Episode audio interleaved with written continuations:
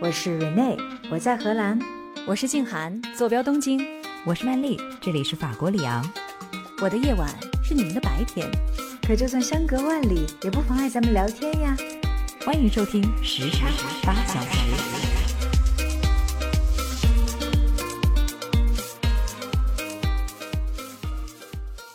荷兰是世界上第一个接受同性之间，呃，建立合法婚姻关系的国家嘛？它是二零零一年的时候就立法了。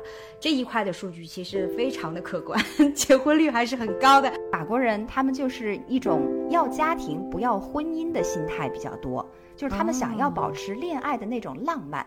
俞飞鸿当年在《锵锵三人行》的节目里面就说嘛，他说单身或者婚姻对我来说都不是一个选择题，我觉得哪儿更舒服我就处在哪个阶段。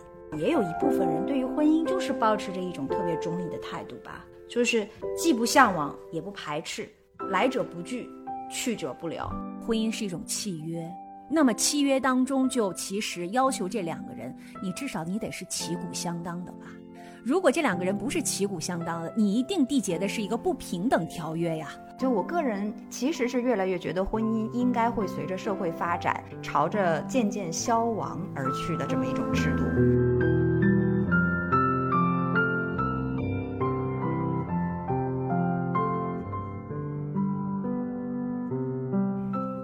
欢迎来到新一期的时差八小时，我是住在法国里昂的曼丽，我是住在荷兰阿姆斯特丹的 Rene，我是住在东京的静涵。哎，我们三位主播呢又准时上线了。今天啊，我提议咱们来聊点好玩的话题吧。嗯，好。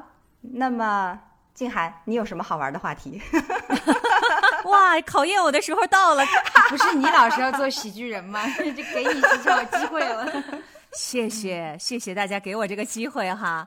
我觉得最近，呃，我们两岸三地哈，哎，包括韩国圈都关注的一个八卦新闻，就是大 S 再婚，网友奔现的这个事儿，你们有没有关注？有有有，看到了一个标题，大 S 和某韩星是天雷勾动地火还是怎样的？具体我要等你 告诉我。再续前缘吧，是不是？是这个男星呢，具俊晔。他们两个有二十年没有联系了，然后据这个男星自己的 Instagram 上面就讲说，他是在看到大 S 离婚的这个消息之后，就把女方的电话号码翻出来了，没想到对方还没有换电话，哇，结果一拨还拨通了，嗯，然后两个人就在最近的三个月的时间里面不断的联系。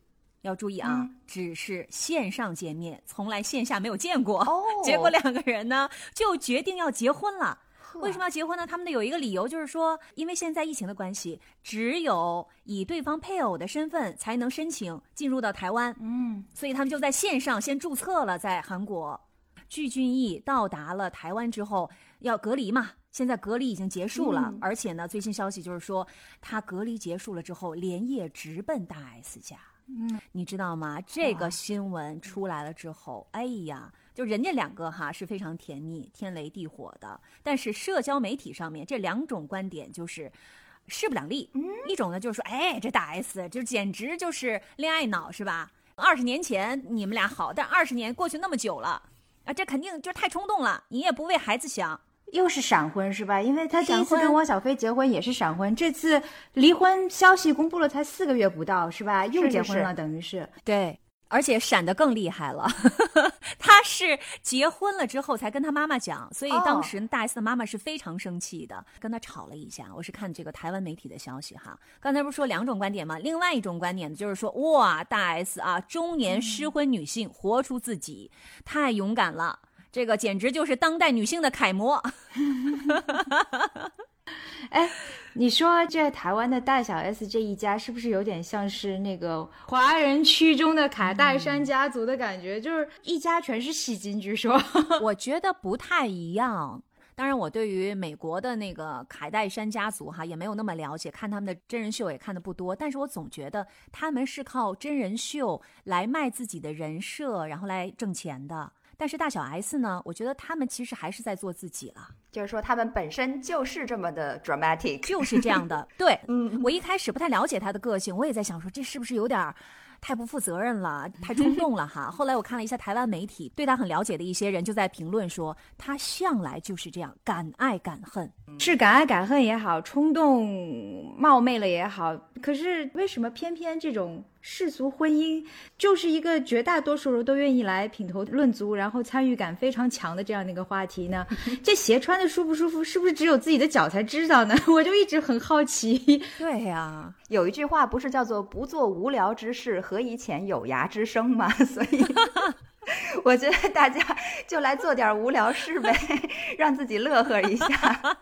所以曼丽，我们今天聊点什么呢？无聊之事儿，今天我们都已经聊了这么多了，说的都是关于婚姻的话题，那咱们就聊聊婚姻吧。嗯，好。哎，婚姻还真的不是无聊之事哎。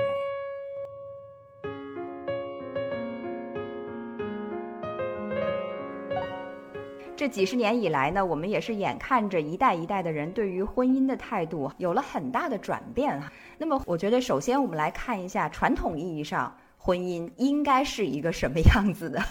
它的定义就是男女双方在平等自愿的基础上建立的长期的契约关系。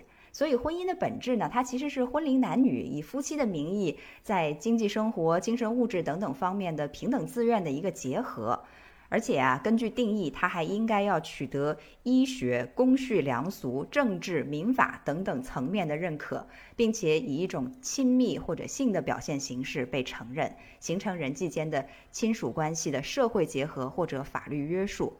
这个定义好中国呀，公序良俗。对，但是我也看到了，后来哈，由于我们世界各个国家在婚姻层面都有一些不同程度的 evolution 吧，我们可以这么说，进化，所以就会有一个更加广义的对于婚姻的定义，比如说把同性婚姻包含进去啊，等等等等。但是总而言之呢，它还是一个家庭成立的标志和基础。那它的本质应该说是在于它的社会性。而且，婚姻的动机常常不仅是以社会认可的方式去满足夫妻双方的生理和心理需要，还要生儿育女、繁衍后代，而且呢，还包含了很多经济方面的考虑。嗯，那在我的感觉里面，曾几何时，婚姻是一件非常严肃的事情哈。我小的时候，甚至常常会听到用“神圣”这个词儿来形容婚 姻，但是到了今天，事已时移。哎，我有一点，我有一点不同的观点。嗯我觉得很多人还是把婚姻当成了很神圣的一件事情，但就是因为它太神圣了，所以哦好像不是所有的人都可以亲近。说的也有道理啊，就是说，要么就是把它看得太不重要，要不就是把它看得太重要了，对吧？对，就觉得好像永远都，就可能你你跟一个人的关系亲密到一定程度了，但是永远都跨不过那道很神圣的坎，就那种感觉。嗯，所以啊，要平常心呐、是是的，刚才曼丽说到了关于婚姻的定义，哈，也说到了这个神圣，有的时候可能让人有点望而却步。无论是什么原因吧，啊，反正呢，最近我看到了一个报告，我觉得，哎呀，这个还是让我有一点点担忧。啊，怎么了？嗯，因为呢，这个数字呢是关于中国的婚姻报告的。这个报告当中总结了一下目前的中国婚姻的一个新的特征，就是结婚少了，离婚多了，结婚晚了。二零二零年中国登记人数是八百一十四点三三万对，听起来说，哎，八百多万对结婚呢，这好像也不少哈。对呀、但是呢，你比较一下，在二零一三年的时候，我们国家当年有接近一千三百五十万对新人结婚，也就是说，七年的时间，这个结婚数字掉到了当年的百分之六十，是近十七年以来的新低就。基本上是腰斩了。对，也就是说，现在真的哦年轻人结婚的人数少了不少。嗯，哎，我也看了一下哈，为什么适婚的人数在减少？首先，一个最主要的原因就是适婚年龄的人口数量在减少。因为你看啊，七零后、八零后，咱们是赶上了计划生育，人口数量就减少了。但是九零后的人数其实远远又少于八零后了，然后零零后又减少了。所以呢，真的是现在适婚年龄的年轻人的数量在不断减少，他们的这个 总的基数少了，所以结婚的人也少了。啊，第二个原因呢，就是性别失衡。你们听过那个理论吗？A 男娶 B 女，没有，你们说说。这个其实是说，其实不光是在中国，中外都是这样的，叫做高价低取，也就是说，如果你简单的把这个男生女生分为 A、B、C、D 四个层次哈，他们的什么受教育的程度啊、经济能力啊等等等哈，对对对，嗯你把它嗯简单的分分为 A、B、C、D。那么如果是高价低取的话，也就是说 A 男会和 B 女在一起，B 男会和 C 女在一起。嗯那么剩下的是谁呢？就是 A 女和 D 男被剩下了。它不是一个我们古代所谓的门当户对的搭配，所以到了最后就 断层出现了。对，再加上现在男女比例的这种失调，所以呢，就导致了部分男性择偶困难，然后还有一些 A 女高不成低不就嗯，啊、还有呢，就是现在呢不着急脱单，很多女性的结婚意愿也在降低，观念也发生了变化。根据二零一八年单身人群调查报告显示，现在有高达百分之五十的人单身三年以上，在中国啊，嗯他们就叫做长单族。然后呢，有近五成的单身男性，六成的单身女性说：“我不着急改变单身的状态，我就自己待着挺好的。啊，就还乐在其中。是我记得我看过俞飞鸿当年在《锵锵三人行》的节目里面就说嘛，他说单身或者婚姻对我来说都不是一个选择题，我觉得哪儿更舒服我就处在哪个阶段。对，我觉得现在大家也对于这种单身的宽容度越来越大了哈，特别是在大城市当中更为明显。这个我没有感觉到，真的吗？就当然了，我就对我来说，这个影响不是特别的大，因为毕竟嗯我不生活在国内嘛。对但是这种宽容度也分，我觉得。嗯，但是至少有一点 是，就是现在三十岁以上的在大城市当中的这些未婚女性，因为教育水平啊、职业收入水平等等的提高以及观念的转变，我觉得有一部分女性的结婚意愿降低，这一点应该是毋庸置疑的。还有一部分呢，我觉得现在也有这种情况，就是本身我就是崇尚这种独身主义的，或者是说我就是。看看这个世界什么时候会给我带来一个我的伴侣，我也不着急，我在哪种状态下我都 OK。我觉得这两部分人群现在可能都在相应的有所增长。嗯，我觉得同龄人之间的这种宽容度和接受程度应该是提高了很多。就比如说我们是同龄人，在我们看来，这是你个人选择嘛，对吧？对但是代际之间可能还是会有观念上的差别。说的太对了，是的，我前几天才刚刚看了一篇文章，就是说好像三八妇女节的时候，有一位母亲，她就和她的女儿大吵一架。意思就是说，你怎么还不把自己嫁出去？你都 快三十了，嗯快30然后母亲了急得不行，对。然后就说你如果不嫁人的话，我养你干什么？我还不如去死！我天天见我的朋友们多么的丢人。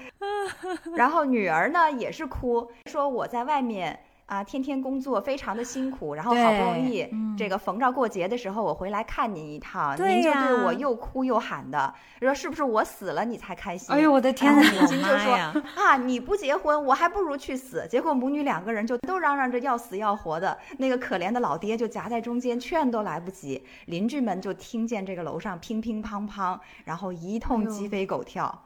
你们说说看，这个其实是有一些代际之间非常典型的一种相处的模式。冲突，嗯，是我也是在做 research 的时候哈，我发现了有一种观点，我不知道你们怎么想。他们说呢，这个中国式的关系还停留在农耕文明意识形态。表现为个人边界很模糊，对嗯所以说父母啊，甚至是亲戚长辈们逼婚现象，事实上属于一种农耕文明典型的不尊重个人边界的这种行为。哎真的是，结婚与否其实是属于个人私生活的选择的，是一种人权。除了婚姻双方之外，是不应该有任何人干涉的。但是现在呢，我们刚才从曼丽的那个例子上 就可以看得出来哈，这个父母和子女之间，或者是这种代际之间的裂痕还是很大的，大龄未婚的压力还是有的。是的，大龄未婚、生育，就种种跟婚姻生活有关的话题，会成为一个大家庭，包括跟你跟父母之间、家庭之间不稳定的一个因素。其实正印证了你刚才说这句话，就是对于个人边界的这种模糊处理。但是我之前没有把它跟农耕文化的这 把它联系在一起。然后呢，我还看到了一个美国社会学家啊，叫 Andrew Serling 哈，他研究美国的婚姻的一个变化。他说，美国呢经历了三个阶段，第一个阶段他称之为是制度化的婚姻，那这个就和咱们老一代人的想法有点像，就是。孩子们只有在结了婚之后才能发生性行为啊，生孩子、养孩子啊等等。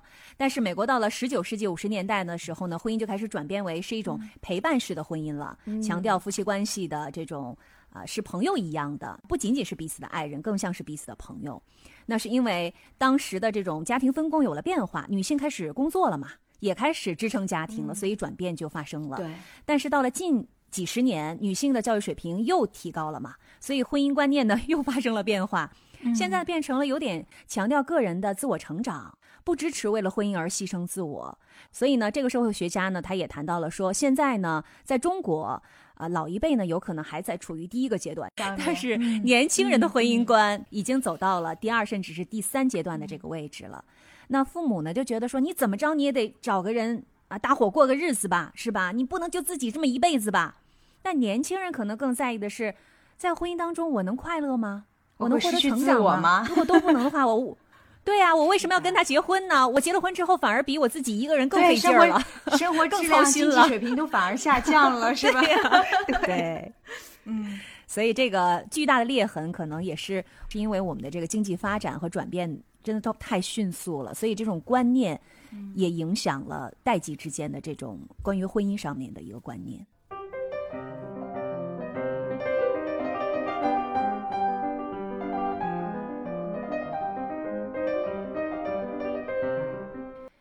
啊，另外一个在中国的结婚率下降的原因，就是很多网友直言说，现在啊，我们真的是结不起婚呐，结个婚生个孩子，然后再养娃，这个成本太高了。如果说收入不高，然后养活自己都困难的这些年轻人，又不想啃老，那就只能选择躺平了。哎，关于这个观点，我听到过一个反面的声音，他们说，嗯，这是不是是现在的人的严要求太高了？因为老的时候也有养不起娃、结不起婚的时候，但人家不是一样就生孩子了吗？如果说现在就是这样的经济条件，你就不要那么高要求的养娃不就行了吗？我是觉得其实观念还是挺重要的。就像你说的，在过去的旧时代，再苦再难，只要他想，排除万难也还是要把这个娃生下来的。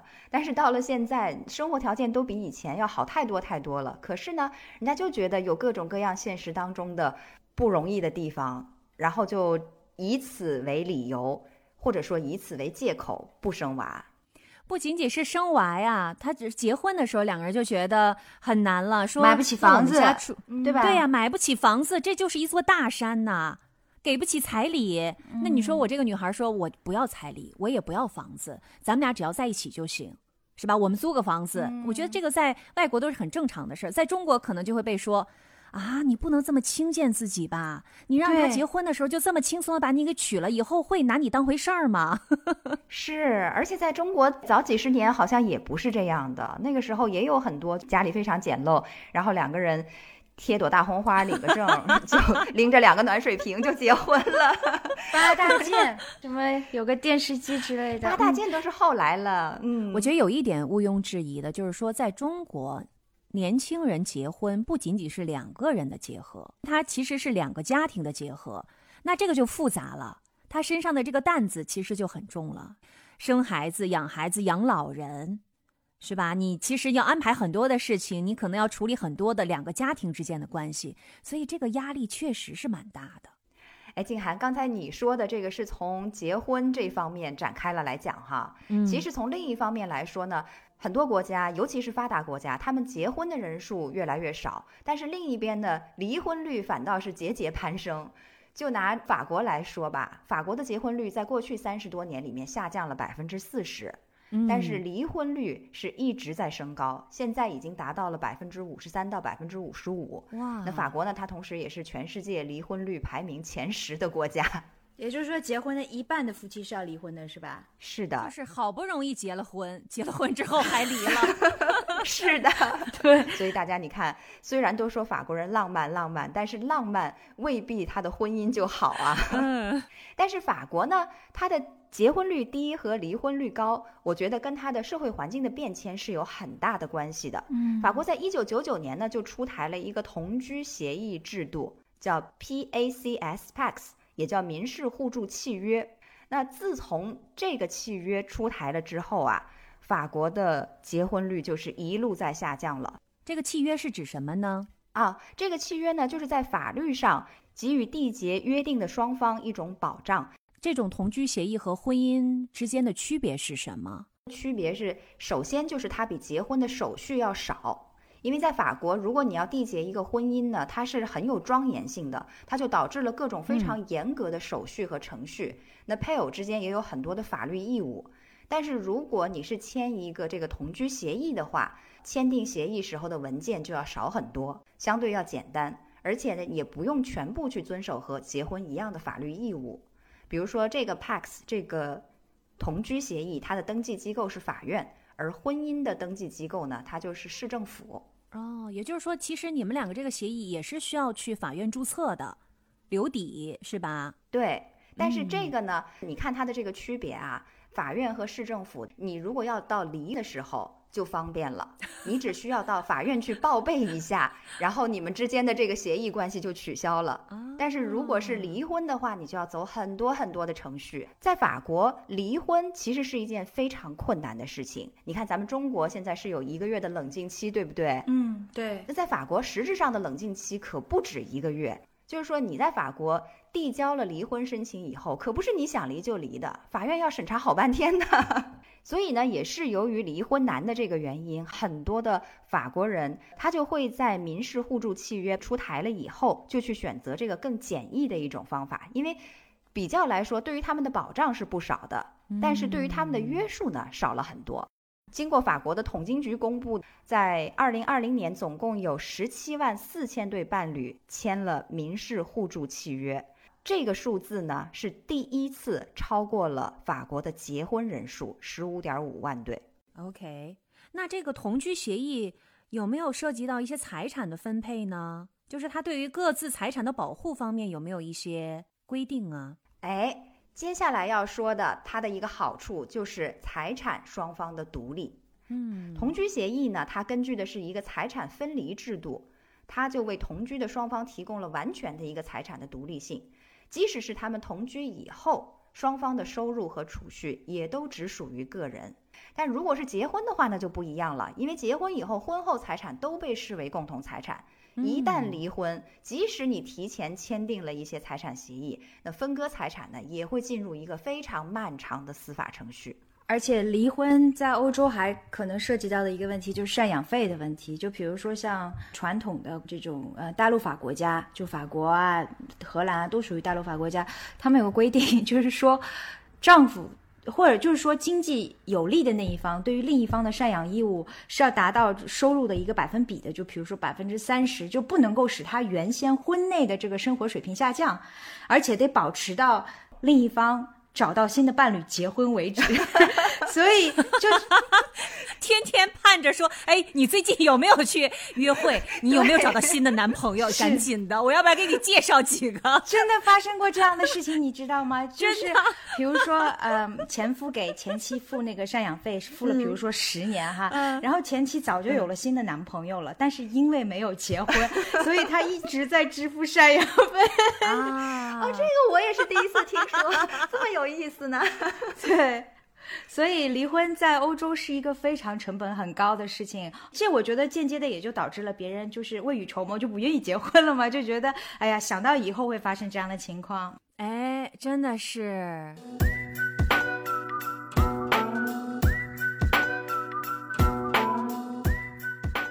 那另外一方面呢，法国人他们就是一种要家庭不要婚姻的心态比较多。就是他们想要保持恋爱的那种浪漫，好像觉得一旦结了婚，有了那张纸以后，爱情就有点变味儿了。嗯，我不知道是不是印证了那句话说婚姻是爱情的坟墓啊？我觉得他们的认识非常准确。所以法国人就觉得啊，婚姻呢，它就是一张纸而已，仪式感嘛，我们不需要这种仪式感，我们就只要享受爱情里面的那种感觉就行了。嗯，而且对于法国人来说，由于是一个比较开放的社会，所以呢。非婚生子女在法国是占了特别高的一个比例。根据调查呀，好像在二零二零年，法国的非婚生子女已经占到了百分之六十。哇！所以说，有很多的男男女女，他们其实在一起生孩子，过着就像是我们实质意义上的夫妻生活一样。可是呢，他们就是没有去登记注册结婚而已。嗯。我觉得这一点好像对于中国的老一代挺难接受的。嗯，你都给他生了孩子了，然后他还不娶你，这个男人简直是不可救药，太没有责任感了。老一代应该还停留在那个水平，就是凡是不以结婚为目的的恋爱都是耍流流氓啊这种。对呀对，所以非婚生子，这就是这叫什么私生子是吧？就是从来都不会有名分的，所以在中国可能还比较超前，还没有到那一步。我觉得也不能仅仅说是老一代，现在很多的年轻人也是这样的，说你相亲嘛，就是恨不得第一天 去跟人家约会，就说，那你会不会娶我？你到底有没有结婚的打算，对对不对？呃，非常的以结婚作为目的，作为一个归宿哈，来开展一段恋爱关系。还有更更严重的一些，比如说处女情节之类的，这些 都可能在年轻一代里面也还都有哈、啊，嗯是的。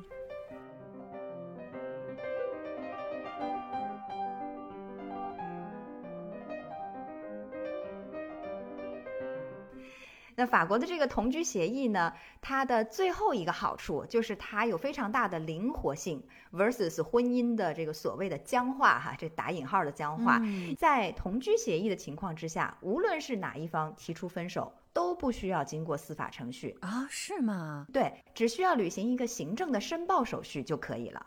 嗯，荷兰也是这样的情况呢。荷兰也有这两种不同形式的 partnership，然后还有第三种形式，就是更加哦松散一些的同居，它叫 samenleven，、就是荷兰语的同住的意思。嗯，那荷兰的 partner 呢，就三种嘛，一种就是传统意义上的结婚婚姻，第二种呢，跟曼丽描述的法国的情况非常的相似，它叫注册伴侣关系。嗯那前两种其实根本上面是没有区别的，它们的区别非常的小，只在于你有没有结婚宣誓这个步骤。哦，但也就是说，也是扯证的，只是说你在两个人注册的当天，你要说我们俩算不算结婚。如果你是以结婚为目的而进行的注册，你就必须要有一个宣誓的仪式。但是在荷兰的这个 partnership 的注册呢，它是没有这个过程的，但是它也是同样的证书，而且都是在市政厅举行的。你刚才还说到了，就是在法律上面，婚内的财产，呃，原则是共同所有嘛，对吧？除非你另议，就比如说你有婚前协议之类的。对，但荷兰，我这边看到很有意思，就是在二零一八年的时候，荷兰重塑了婚姻法的原则，它改变了一个非常基本的条件，就是婚内财产和义务的共有。嗯，它反了一反，它就说，当夫妻之间建立婚姻关系，财产是自动适用所谓的有限共同财产制度，就是说不是既定婚内财产和债务默认共同拥有和承担的，除非你约定如此。也就是说，哦，反了，对不对？就是原先就是默认两个人婚内的共同财产和义务是共有的，但现在反过来说，我不默认，即使除非咱俩商量好了，对吧？是的，除非咱俩商量好了。哇，哎，这个感觉好像和大部分的国家都是相反的耶。是的，有意思。这个法律是二零一八年的时候一月份的时候刚刚通过的。哦当然，我不知道它这个出台是不是为了就是呃减缓荷兰社会结婚率的这种下降而制定的一个规则。二零零九年到二零二零年这十几年的时间里面，荷兰的这个结婚率跟全世界大多数国家一样，它的结婚率是呈稳定的下降趋势。就十几年前、十一年、十一二年前的时候，男女成婚的比例还在一个比较中位的百分之六十左右。但是二零一八一九年的时候呢，就下降到了百分之五十五左右，然后二零二零年有一个断崖式的下降，降到了百分之四十左右。那这个数据里面没有包括了同性婚姻和就是我们刚才说的这种 civil partnership，也就是注册伴侣的这种关系哈。所以我们没有办法就是从这个里面看，就是大家在一起生活、搭伙过日子的这种情况具体是什么样，只是说明了一个事实上面以结婚为注册形式的这个数据呢是下降的。那这其中还有一个比较特殊的，就是荷兰是世界上第一个接受同性之间，呃，建立合法婚姻关系的国家嘛。它是二零零一年的时候就立法了，这一块的数据其实非常的可观，结婚率还是很高的。就是那一部分之前没有权利去结婚的人们，在在这个国家有这个权利可以去结婚了，他们还是非常的 honor 这种关系的。那曼丽刚才也是非常详细的分析了一下，在结婚跟这种 partnership 之间的一些共同和不同之处哈。那那我就不赘述了，但是我要跟大家再讲讲，就是第三种荷兰特有的这种同居关系。对我对这个比较感兴趣，我觉得 我也感兴趣，来听听。我觉得这个其实注不注册没有太大的差别，也就是说，它只是说你去市政厅注册了一个嗯同居关系。这个呢，在什么样的情况下会比较有用呢？就比如说是跨国婚姻，比如说你要存在在这里居留的问题，那如果你有了这样的一个同居的证明的话，那么你的伴侣可以在这里办理居住的证明。但除此之外，我觉得根本就是没有其他的法律和经济上的义务的，因为一切都是需要你自己去议定的。嗯，就是在这种同居关系里面，对于两个人的财产啊、权利义务的分割，法律是没有规定的。要求你自行以契约的方式来约定，并且呢，最好是用公证来盖个戳。所以你可以看到，在荷兰这边，就是结不结婚，可能真的就是为了满足人们对于一段关系的这个承诺吧。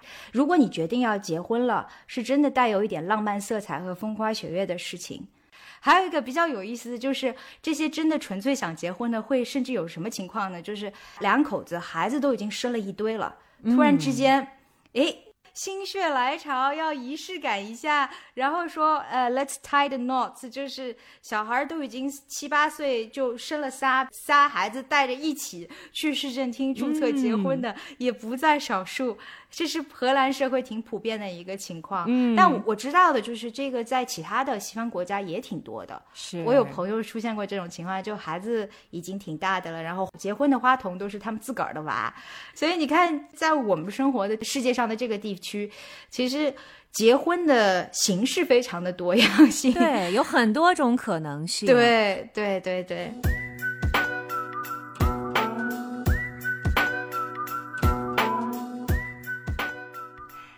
静涵说了这么多荷兰和法国的情况，日本是怎么样的呢？日本的婚姻？哎呀，日本的结婚率也是节节下降啊，而且呢，环球同此凉热。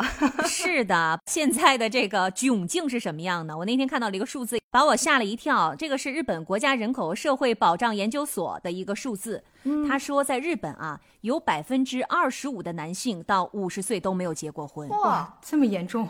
然后有百分之十四到十五的女性到五十岁没有结过婚。你们要知道，在日本是没有像欧洲一样有这么多的婚姻形式的，只有一种哦。所以这个比例是非常高的。而且呢，基本上在日本人看来，经过他们的研究发现，五十岁还没有结婚，未来再结婚的可能性微乎其微了。嗯。所以就是说，这些人没有结婚，他就是单身的状态。对，不像我们这边，虽然是没结婚，但是很可能有 partner，有什么之类的。嗯，而且呢，即使是适龄的哦，十八到三十四岁的未婚男女，结婚意愿都非常的低，百分之六十的男性，百分之五十的女性都表示说，我还不想结婚。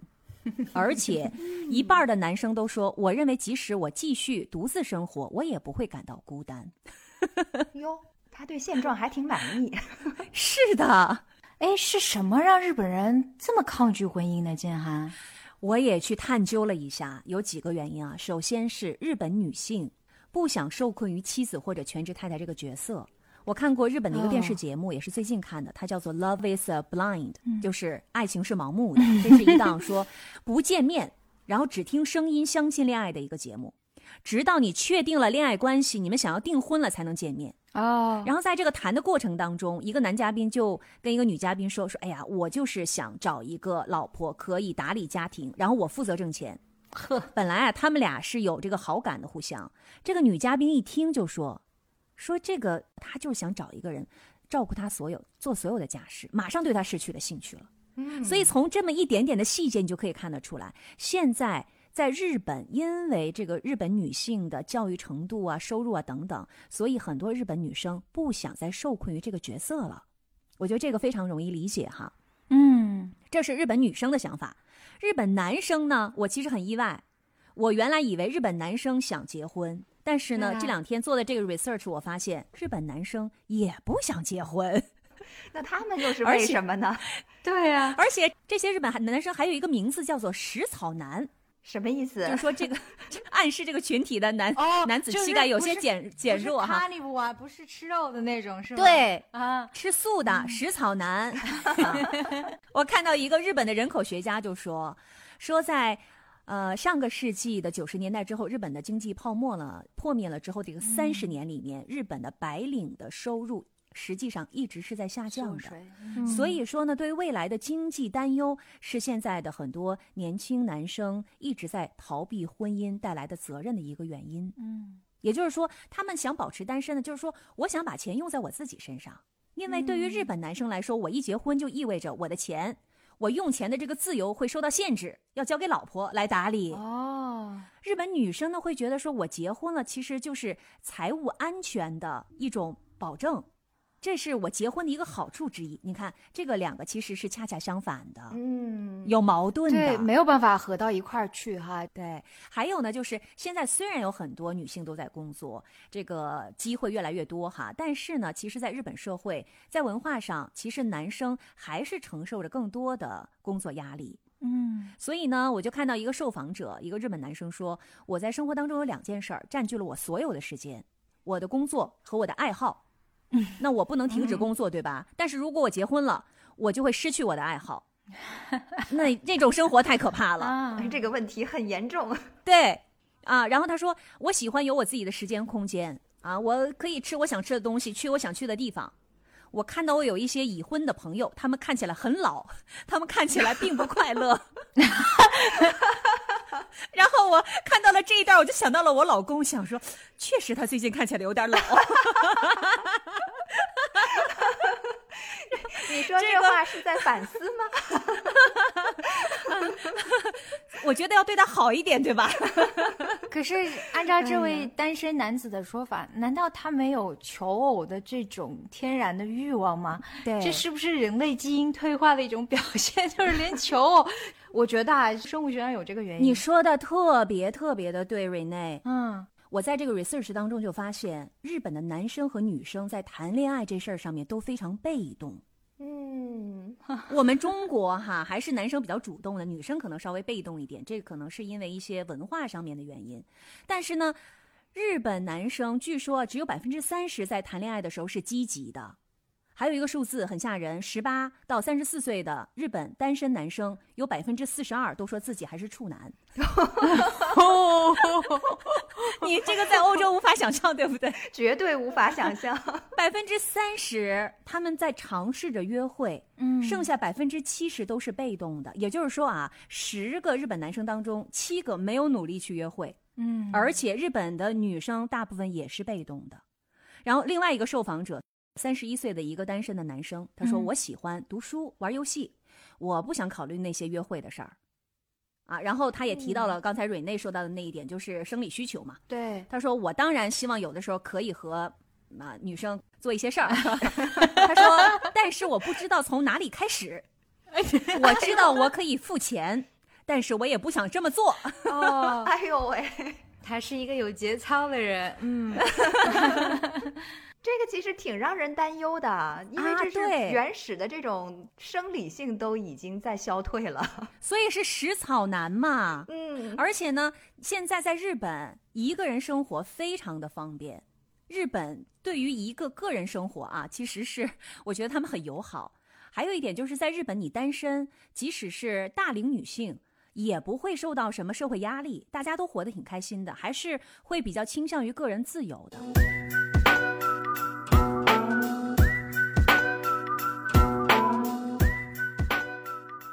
刚才曼丽不是说到吗？很令人担忧哈。我其实跟曼丽的感觉是一样的，看到了这样的一些 采访，我觉得说天哪，这怎么办呀？日本，哎，但是呢，我又注意到日本的人口学家，他们明确的表示，他们其实并不担心。当然，这哦只是其中的一个人口学家哈。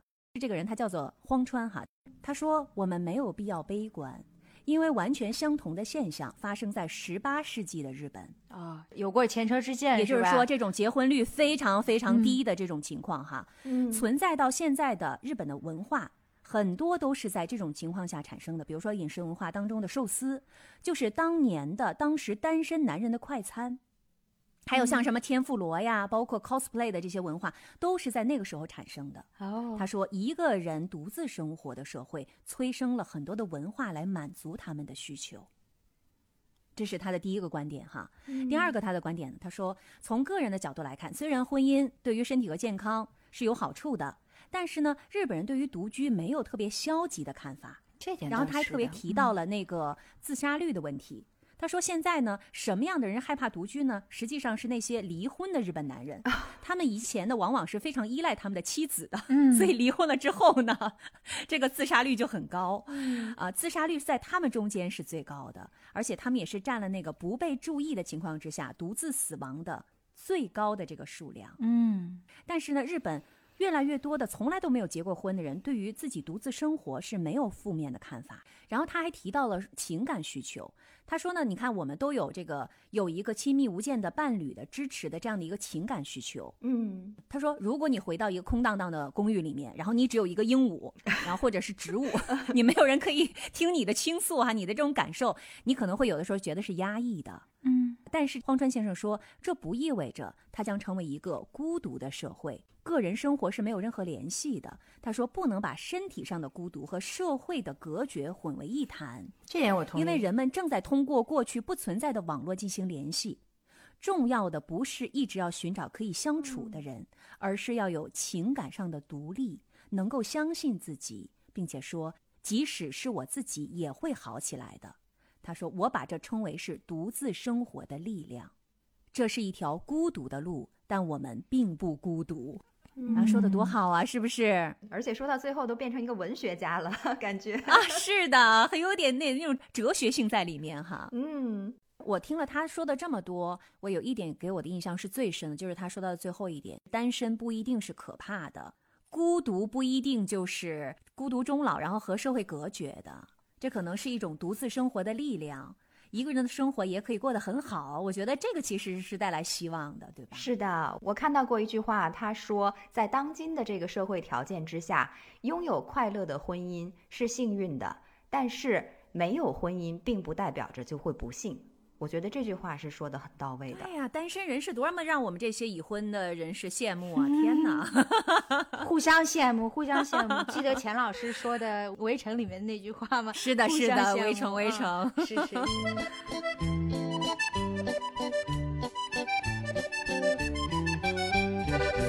哎呀，好，我们刚才快快乐乐的讨论了这个 中国、法国、荷兰、日本四个国家的婚姻现状哈。那落实到个人的话，我们个人对于婚姻又有一些什么样的看法呢？嗯我其实还挺好奇的。好问题啊、瑞内，你个人对婚姻有什么样的看法呀？我觉得个人婚恋它真的就是一个特别私权利的事情吧，所以大家都保持一点分寸感，因为过日子是两个人关起门来的，或者三个人，或者四个人，我觉得这个都无所谓。所以就是在外人看来，你可以看个热闹，但是你不要去特别多的去评价或者怎么样。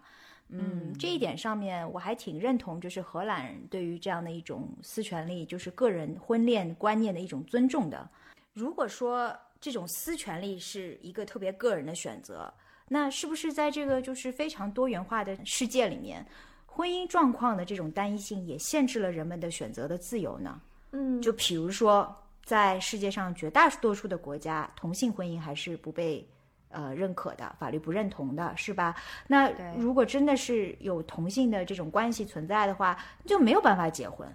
再比如一夫一妻制这种从来都是非常传统的这样的一个呃婚姻的制度，是不是在某一些社会里面也未必就是一个普世的观念，或者是一个婚姻结合的体制？比如说我们知道摩门教，中国还有古老的走婚制等等，这已经是一个我们知道既定存在的哈。那对于现代人来说，我们的选择肯定是越来越多元的，呃，或者说被越来越多元的呃看见，是吧？可能多元性从来都有，只是说现在大家更愿意去看见。那是不是用这种既定的单一的婚姻的这种形式来限制个人的选择，也是结婚率下降的一个原因在里面呢？嗯，这是我的一个看法。嗯，我听完了以后，，Rene，，我就觉得你不愧是住在世界上最发达的国家之一，这个观念 非常的 open，自由的，啊，是吗？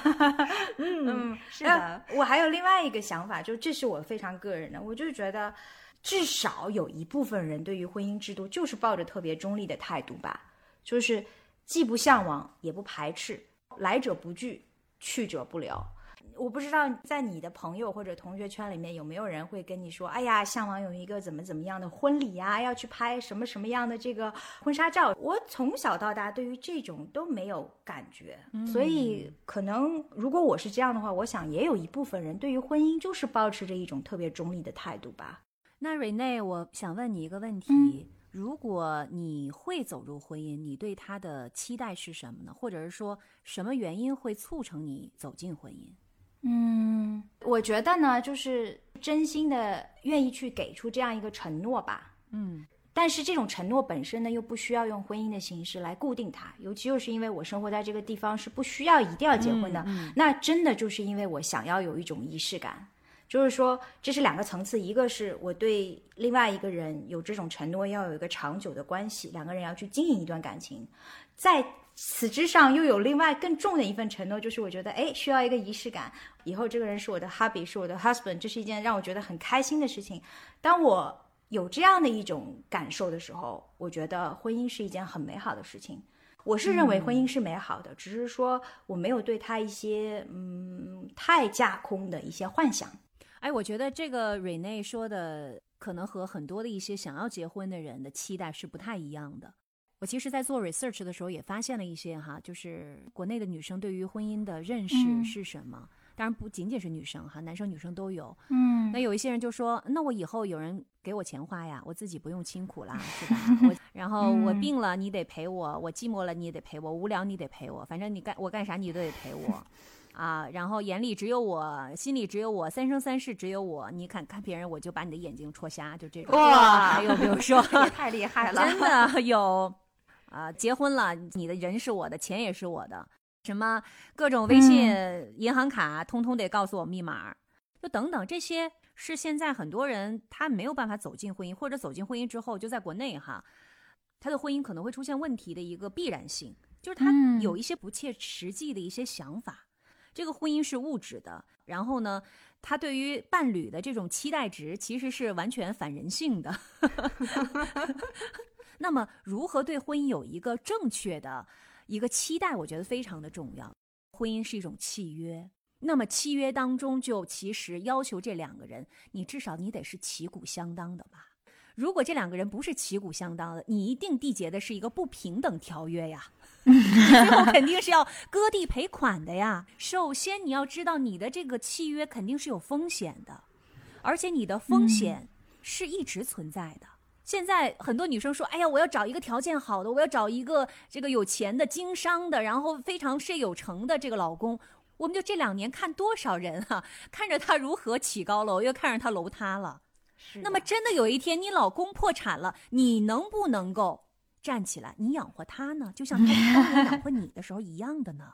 我觉得两个成熟的人的婚姻一定是一个互相的走近，但是同时又是一个互相妥协的一个结果。对，我觉得我对于婚姻的看法呢，可能也是在这么多年之后会有一些变化和调整。嗯那么现在我的看法就是，如果两个人没有孩子的话，其实是没有必要结婚的。当然，两个人有了孩子之后，结不结婚依然是你们个人的一个选择。但如果没有孩子，在一起结婚的意义是什么呢？就是婚姻其实带来的这种契约，我觉得提供保障的是给孩子。如果作为一个独立女性而言的话，我不需要你的这份保证，那我们结婚只是需要为我们的爱情增添一个仪式感吗？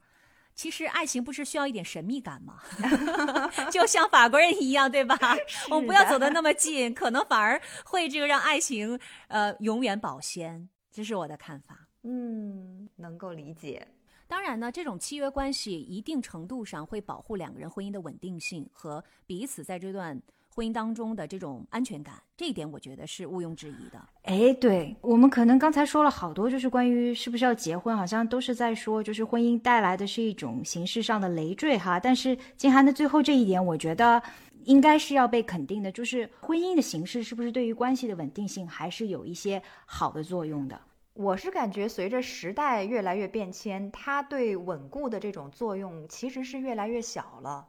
在古代，好像婚姻的这种稳固性还比较强大。但是现在真的，你结了婚，分分钟都可以离婚。虽然说程序比较繁琐，但是最终的那个目标，你是。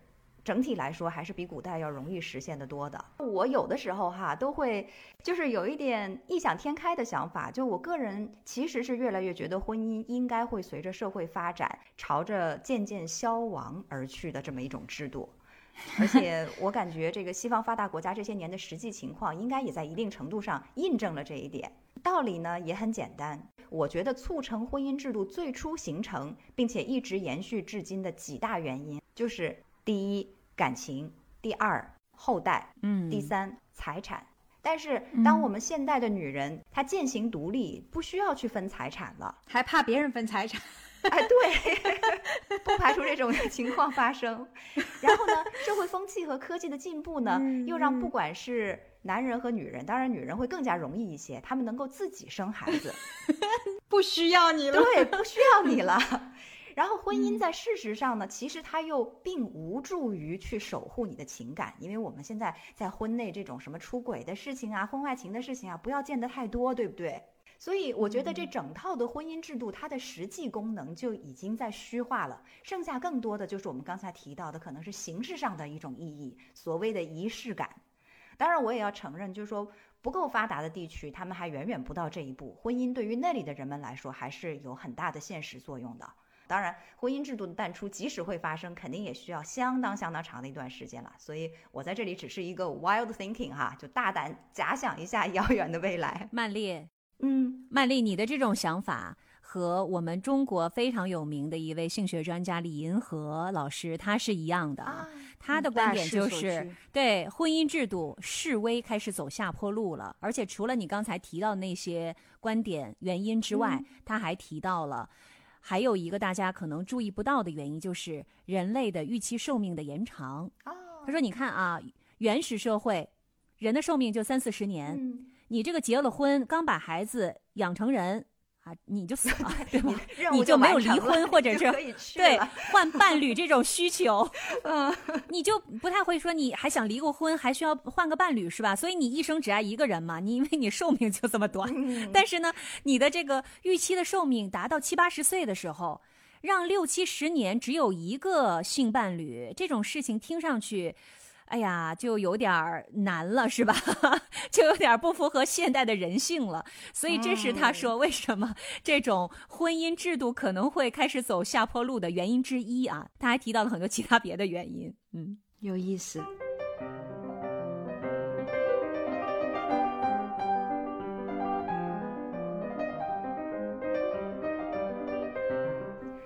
那么说到个人对婚姻的看法。如果说静涵是觉得没有孩子何必结婚，有点相反哈。我这边呢，大概就是为了给爸妈一个交代。哎呦，这还真是他们是很传统的那种父母，他们会有这种逼婚的行为。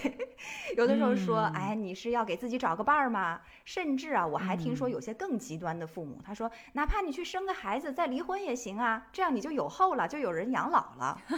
说来说去呢，这是为了自己的将来有一个依靠。靠，但是我觉得其实这种说法真的相当的靠不住。现在这个男女之间，谁照顾谁，谁靠着谁还不一定呢，对吧？对。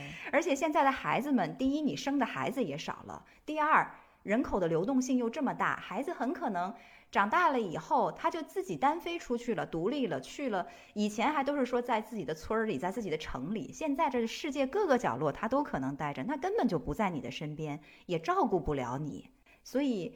如果说是为了自己将来有依靠的话，我觉得结婚生子这种说法真的很值得打一个问号。嗨，中国不是有传统思想养儿防老吗？就是即使现在大家也都还是这么讲。对呀，所以就是你刚才说的这几点都是出到了，就是我们的父辈母辈。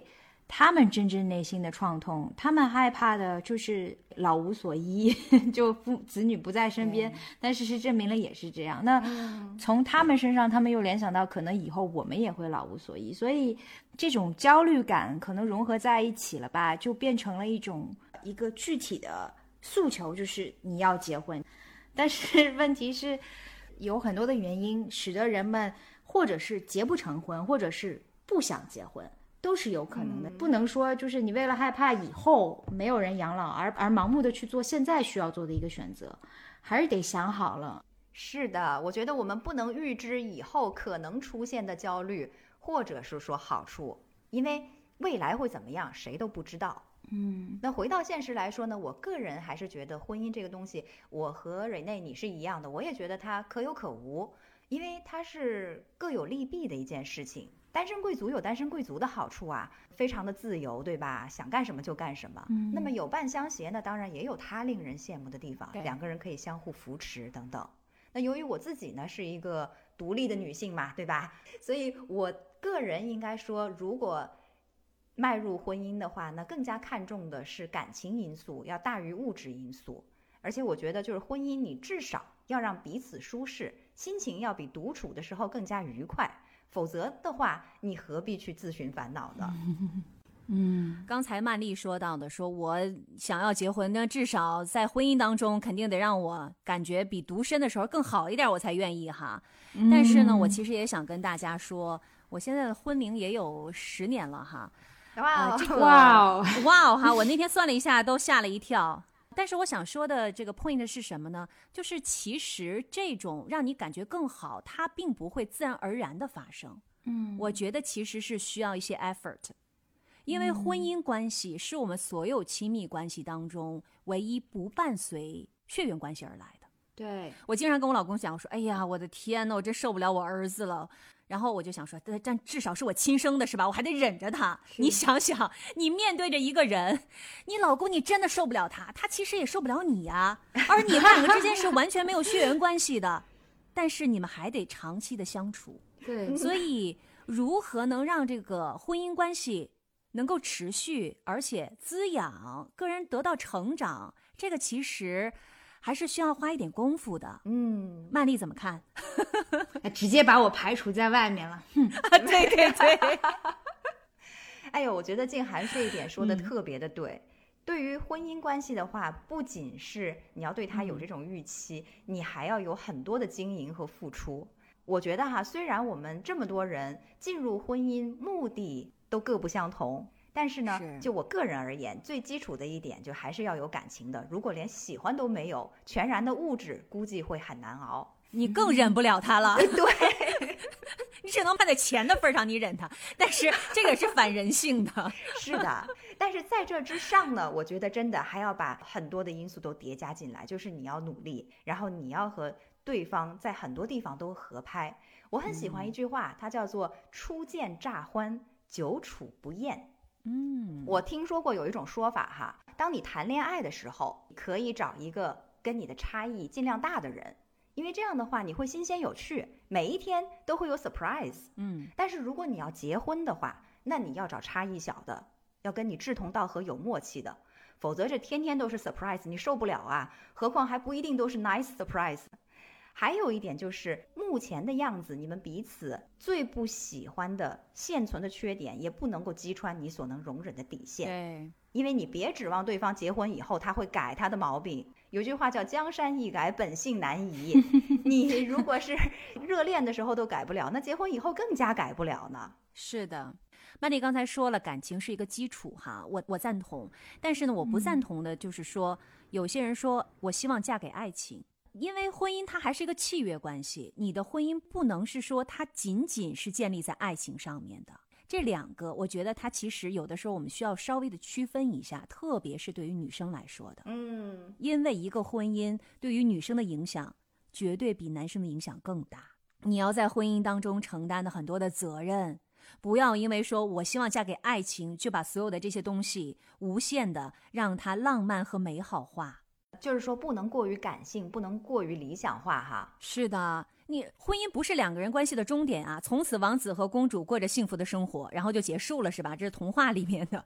但是 你在婚姻关系当中，其实两个人一定是共同成长的。我记得我听过一个比喻哈，说这个夫妻两个人很像爬珠峰，嗯，说往往呢，女生到了大本营之后停下来了，说：“哎，我在这儿啊，帮你在这做好后勤准备工作。”然后男生呢就继续往上爬。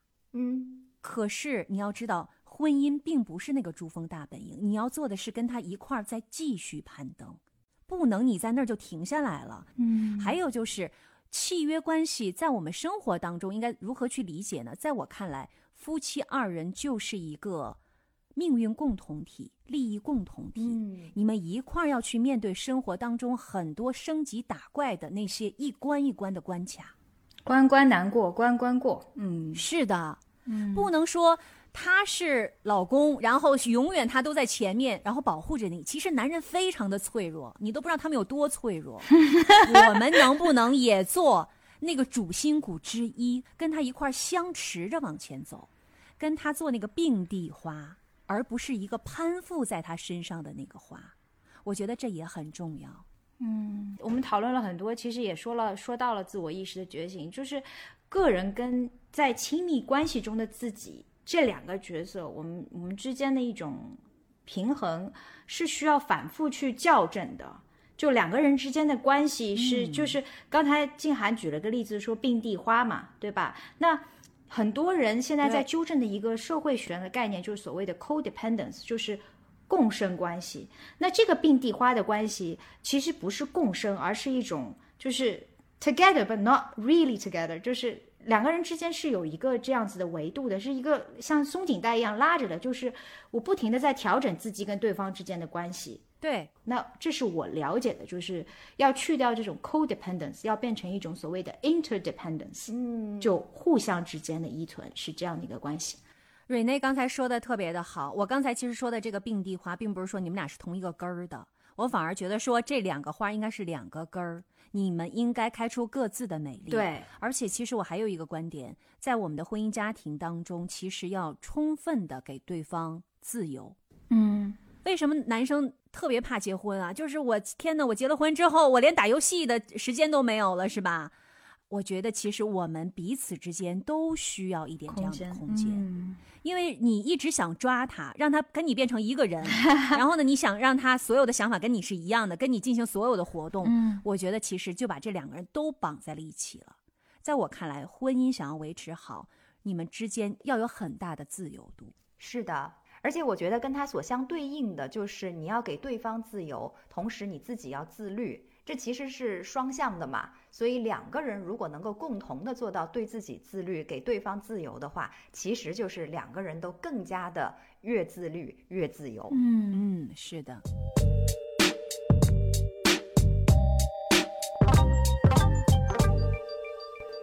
我记得很多年前我看过耶鲁大学的校长做的一个演讲，没有谈什么深重的科学，他讨论了一个主题叫做“什么是爱情”。嗯他的这个分析我觉得很精到，他说，其实爱情和婚姻亲密的关系需要有三个点来维持它。第一个，首先就是亲密，你们之间是要有那种互相吸引的关系的，那这个很很原生、很本能的一个这样的一种亲密。第二个是激情。那就是你们要有一个可以去共同完成的这样的一些事情，就比如说在静涵的例子里面一起去登珠峰，而第三点呢，就是一个长久的承诺 （commitment），也就是说两个人之间的关系是要在面对困难的时候，有彼此之间情感上互相体恤和呵护，然后行动上面互相支持的这个过程。那我的理解就是要经营一段亲密关系，你必须要有这三个部分去放在一起才可以。嗯，我觉得有一点我们也要提出来讨论一下，就是关于在婚姻生活当中和问题一起生活。嗯在现实生活当中，婚姻生活当中有很多的冲突是永久性的。怎么说呢？比如说，我喜欢热闹，然后他喜欢独处嗯啊，我有信仰，他没有，他是无神论者等等，这些你没有办法改变的。嗯在出现这种情况的时候，你是不是还能够做到和平共处？关键其实就在于说，你能不能理解另外一半的问题，然后接受他，而不是强迫对方改变。是的，我觉得这一点很重要，因为没有人是十全十美的。对，你说我忍不了他了，我的天呐，他怎么这样？你以为人家能忍得了你吗？是在出现这种情况的时候，你要怎么样来面对，是吧？啊，刚才说了一下，在婚姻当中有一些东西可能是永久性的，你解决不了的，但有一些东西可能是可以解决的。我也是看到一个婚姻专家啊，他说到了三点。第一点就是你想一想，当时你为什么嫁给他？嗯你想要嫁给他的这个原因，现在变没变？比如说，你当时就是冲着他说他是非常一个冷静客观的人，你嫁给他的，你觉得他可以在你的情绪有很大起伏的时候，他可以非常冷静的安抚你。然后现在你怪他自己独处，其实你是不是就双标了？就你当初嫁给他的原因，他现在变没变？如果没变的话，第二个，你想一想，你现在生气的这个事儿有没有其他别的解决方案？如果有的话，这个可替代的解决方案是什么？你们可以以温和的态度、妥协的方式来去解决这些可以解决的问题，而并不一定说就是我对你错这样的一个指责型的，因为在家里不是一个讲对错的地方。在家里其实是一个互相妥协的一个地方。是的，我怎么想起来曾经看到那个《Desperate Housewives》就是《绝望的主妇》里面有一句话，他就说：“Marriage is all about compromise。”所以这个真的是一门学问吧？对于在婚姻中的人们，或者在任何的亲密关系中的人们，就怎么样去面对一些你不能忍的东西。所以有一句话叫做“婚前张大眼，婚后呢要睁一眼闭一眼”，就是说你选人的时候你要选对。尽量的把所有的条件都考虑好、考虑清楚了。但是你选完了之后，真正进入婚姻了，那你就要调整好、面对好你自己这个预期和实际之间的差别。嗯，这个心态一定是要自己去调整的。嗯，而且我也很赞同静涵刚才说的，你不要去苛求对方，你要多看人家好的那一面，知足常乐嘛。但是同时呢，你对于自己要不断的去调整，想想看自己能够。做的是否更好一些？如果双方都能够保持这种想法的话，那我觉得婚姻应该就还不是那么困难的一件事情。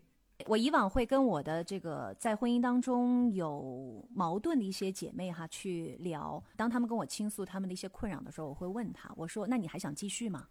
如果你想继续这段婚姻，那你就需要 make effort 去解决问题。你可能会说，那他为什么不 make effort？他为什么不努力？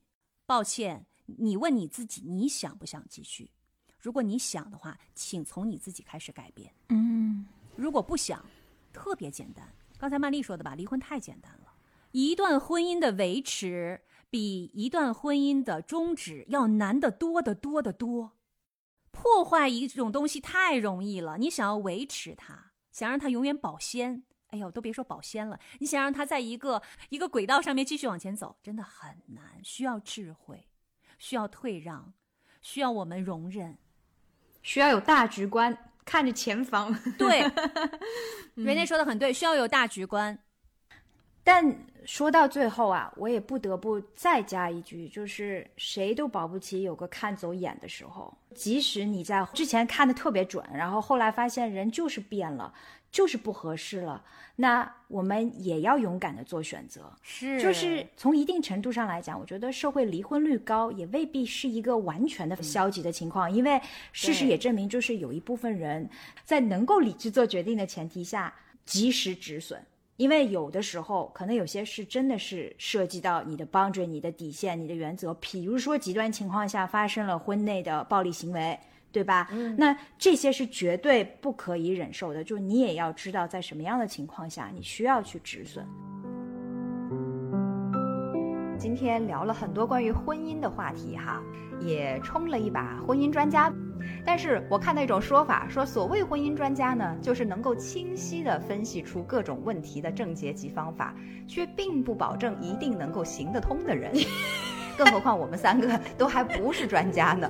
那么今天聊了这么多呢，主要还是聊一点我们的感悟。另外呢，也是给大家提供多一些的视角，能够去更加立体、更加多元，也更加理性的来看待婚姻。是。最后啊，我们想要祝愿所有的人，无论你是否身在婚姻之中，都希望你能够越长越漂亮，越过越潇洒。并且活出属于你自己的精彩。好啦，今天的时差八小时就到这里啦。我是住在法国里昂的曼丽，我是住在荷兰阿姆斯特丹的 Rene，我是住在东京的静涵。时差八小时，下一次再和你继续相约。拜拜，拜拜。